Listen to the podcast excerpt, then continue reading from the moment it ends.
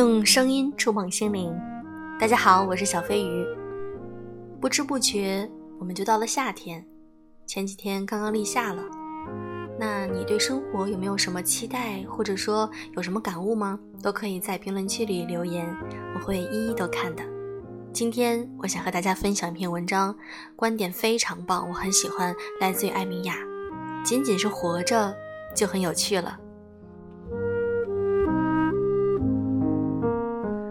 不知不觉就立夏了，初夏一直是我最喜欢的时节，衣着简便，但又没有热的出不了门的时候。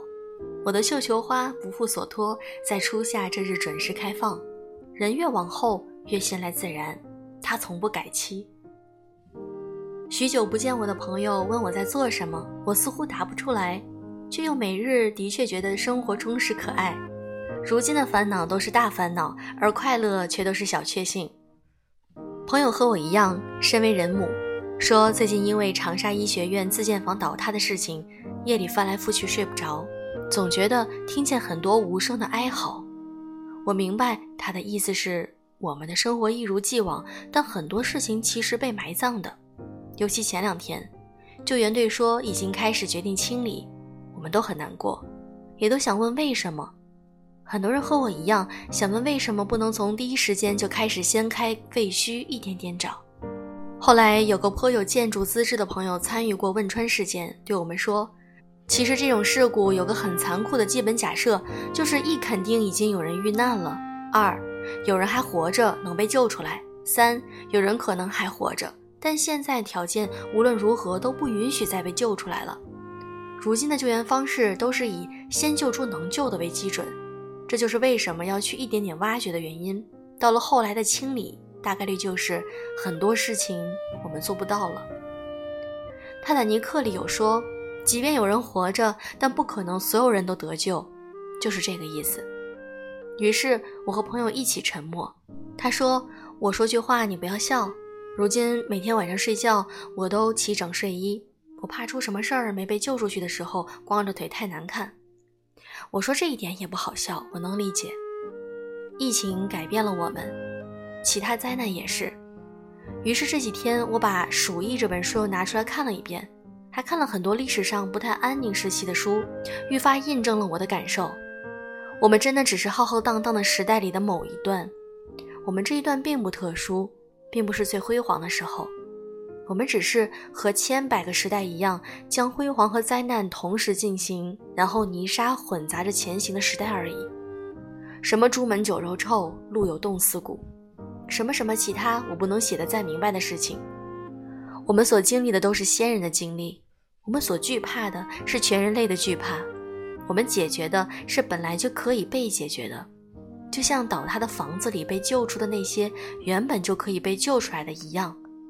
我们无法解决的，将随着时代成为不可解决的，进入到下一段。我们是这一季的生灵，过完即可。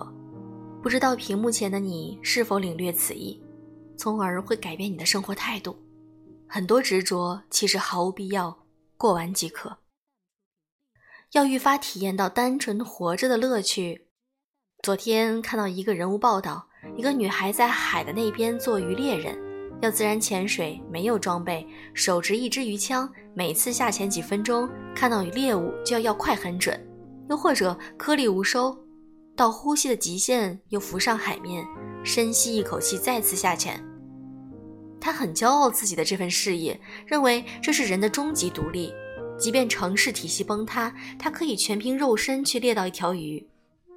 我觉得很多人其实就是可以活得像一只动物，海豹或者什么的。谁又不可以呢？不是所有人都需要坐在办公室里喝咖啡拿年终奖，也能明白他所说。我觉得人的一生不是为了成为什么角色，我们只是路过这个世界，要尽可能的去体会它的广阔，去感受，而不是画地为牢。我很理解他在说什么，我也相信他在月光下得到了足够的自由，所以不太爱写字了。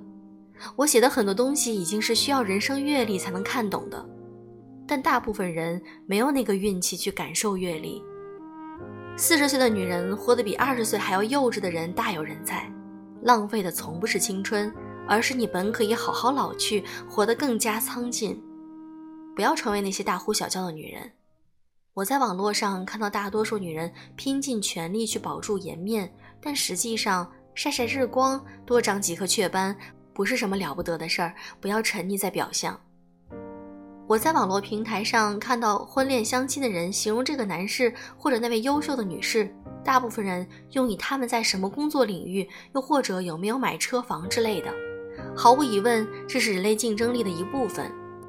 但是单单把优秀定位于此，未免过于单薄。活到一定时候，我喜欢那些对人生有高层次领悟力的人，因为你能看到的太多的人痛苦，是因为他们执着于眼睛看到的评价体系。没有参悟和领悟到生命的另一个层面，在苦海里挣扎，大抵就是这个意思。所以，能够解释为什么精致的都市男女在结合之后，很多人感觉到生活的一种无趣。明明房子那么大，明明荣耀那么多，可是深夜的时候，他们依然觉得各自很寂寞。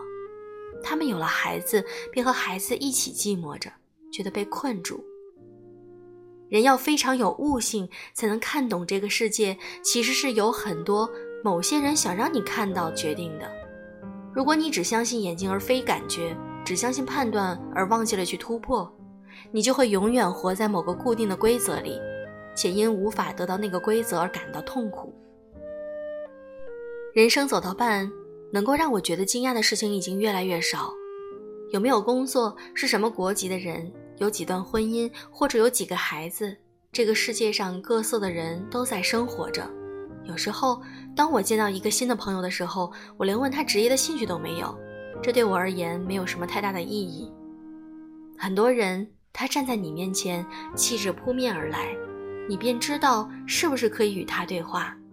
还有很多时候，旁人介绍一个人，说他是某某部门某某高就，我看到这些装在套子里的人。实在是觉得很遗憾，因为你能看到那个套子，实际上令他们也感到很痛苦。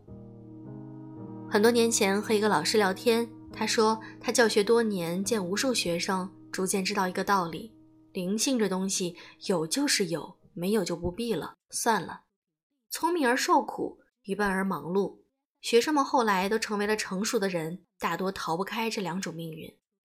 只有那些真正有灵性的人，穿透这一切。得到幸福，灵性的东西大多源于这个人要能够看得足够大，这个城市、这个国家、这个民族、这个世界，要看得足够远，这一生甚至生生世世、累生累世，然后回到眼下，知道自己的使命所在，便是苍穹玩了一圈回来。这样的人最后能够在命运里游刃有余。而非困于某个规则、某种命运。我一向凭直觉过活，我知道我们的世界已经翻天覆地，随即我们将要用另一种心态去度日。在那个生活里，执着于什么是无法走到尽头的，唯一有的是今天和明天。你要做什么就要赶紧去做，否则就来不及了。你要体会什么就是今天，否则也来不及了。你必须学会老去，必须成为一个淡定而沉静的人。你要享受每一天活着的感觉。接下来的时代，一切规则都会变得很松散，那种快速扩张已经完全不在。我们将迎来前所未有挑战却又人性自由的时光，这样你才知道病仅仅是存在着，是多么美好。我觉得这篇文章适合多听几遍。才能够从心中真正的感悟到作者的自己的思想和他的观点。小飞鱼已经年近四十了，但是我确实能够感受到文章中的那种想法、那种态度，那种对待人生的另一种非常自由的灵魂的态度，能够让人感受到一种非常平静的感觉。其实我知道，在现实生活中，大家都在物质上，或者是从一些工作、学历啊、生活条件各个方面去进行对比，或者说自己有一个目标。但其实有的时候，我们不要过于的去勉强自己。你有灵性，你能够感受到人生的真谛是什么？我觉得这也许是非常非常幸运的一件事儿。只要我们能够在生活中找到自己的小确幸，把每一天，把明天。都期待好过好，我觉得就 OK 了。好了，很感谢你收听我的节目和我的电台，希望我的坚持能够带给你们一些收获。我是小飞鱼，祝各位晚安。